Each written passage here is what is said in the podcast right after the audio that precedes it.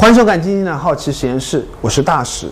根据国家卫生部门的一项调查，膨化食品是七到十四岁儿童铝摄入量的主要来源之一。过多的摄入铝元素呢，非常容易侵害儿童的神经系统啊，甚至呢会影响智力的发育。再来看现在小孩子的零食清单，雪饼、薯片、虾条这些呢，通通都是膨化食品。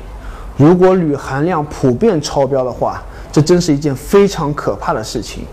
今天呢，我们的好奇实验室就将在市面上随机购买一些膨化食品，来测测看它的铝含量到底是多少。膨化食品中的铝元素是从哪儿来的呢？网上的普遍说法是，因为膨化食品要膨化，就可能会用到泡打粉，而泡打粉中含有铝，它是一种含铝食品添加剂。对于这种添加剂，在二零一一年食品安全国家标准中明确规定，它的含量不能超过每千克一百毫克。鉴于它的危害性，从二零一四年七月一日起，国家明令禁止，不再允许膨化食品使用含铝食品添加剂。那么现在市场上这些膨化食品究竟还含不含铝呢？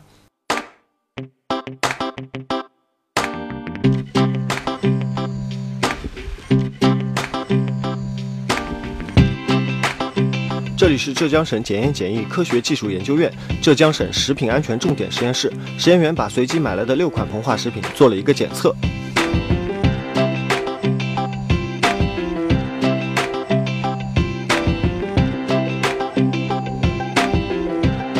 那么我们按照国标的电感和等离子体质谱的方法来做了检测以后，呃，检测的结果呢显示它的分布在一到十一左右。毫克每千克。随机购买的六款膨化食品全部检出了铝元素，铝含量最低的是每千克一点零四毫克，最高的是每千克十一点六毫克。难道这些生产膨化食品的企业完全无视国家禁止使用含铝添加剂的规定吗？因为根据以往我们的检测的情况来看，如果是人为的添加，呃，这个数值，呃，往往要比这个检测结果要大得多。戴主任说，如果使用了泡打粉之类的含铝添加剂，它检出的铝含量起码高出数十倍。所以他认为这六款膨化食品中的铝元素可能来自于它们的原料小麦粉本身。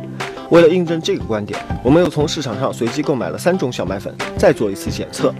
样的面粉的检测结果跟膨化食品的检测的结果基本是一致的，也在十一左右以内。也可以说明，对它这个跟，呃，这个这个膨化食品的这个检测结果，呃，关系主要还是这个面粉。这么看来，膨化食品企业确实有点冤。但是国标对于小麦粉的要求和膨化食品一样，也是禁止使用含铝添加剂。那么小麦粉中的铝到底是从哪里来的？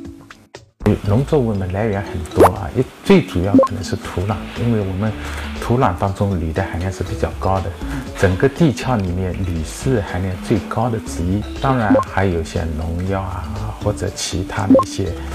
化肥啊，有一些添加物里可能也会有一些，还有加工当过程当中可能也会有一些，比方说铝的容器啊、铝的制品，但这个都是我想都是比较少的，最主要的可能还是土壤里来。如果说小麦粉普遍含铝的话，用它来加工的食品可不只是膨化食品了。那么这些食品通通都达不到无铝的要求了吗？我们来听听食品企业的说法。正常来讲，膨化食品的这个铝，我想跟你解释一下，它的一个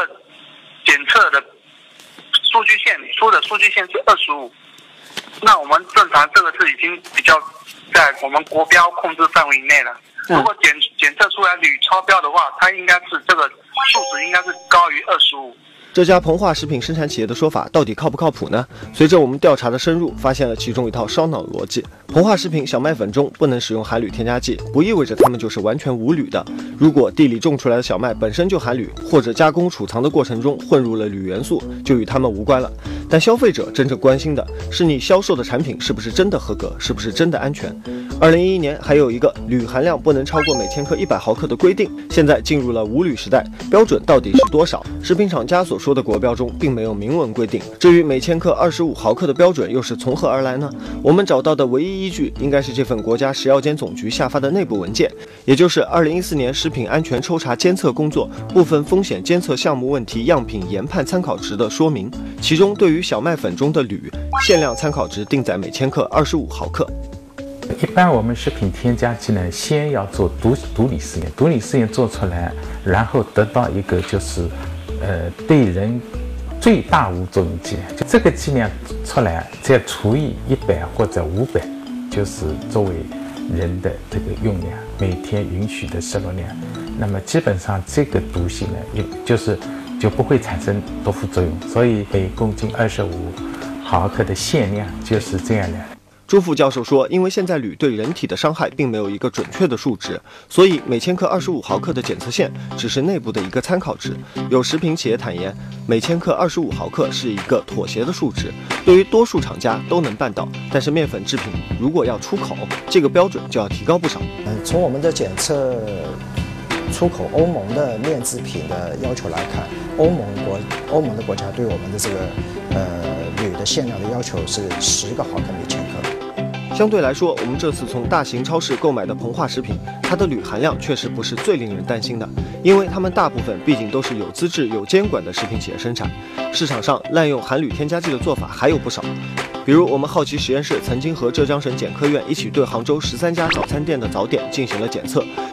结果不合格的产品铝含量都超过了每千克两百毫克，甚至达到了每千克六百九十四毫克，这其中有馒头、包子、油条等等。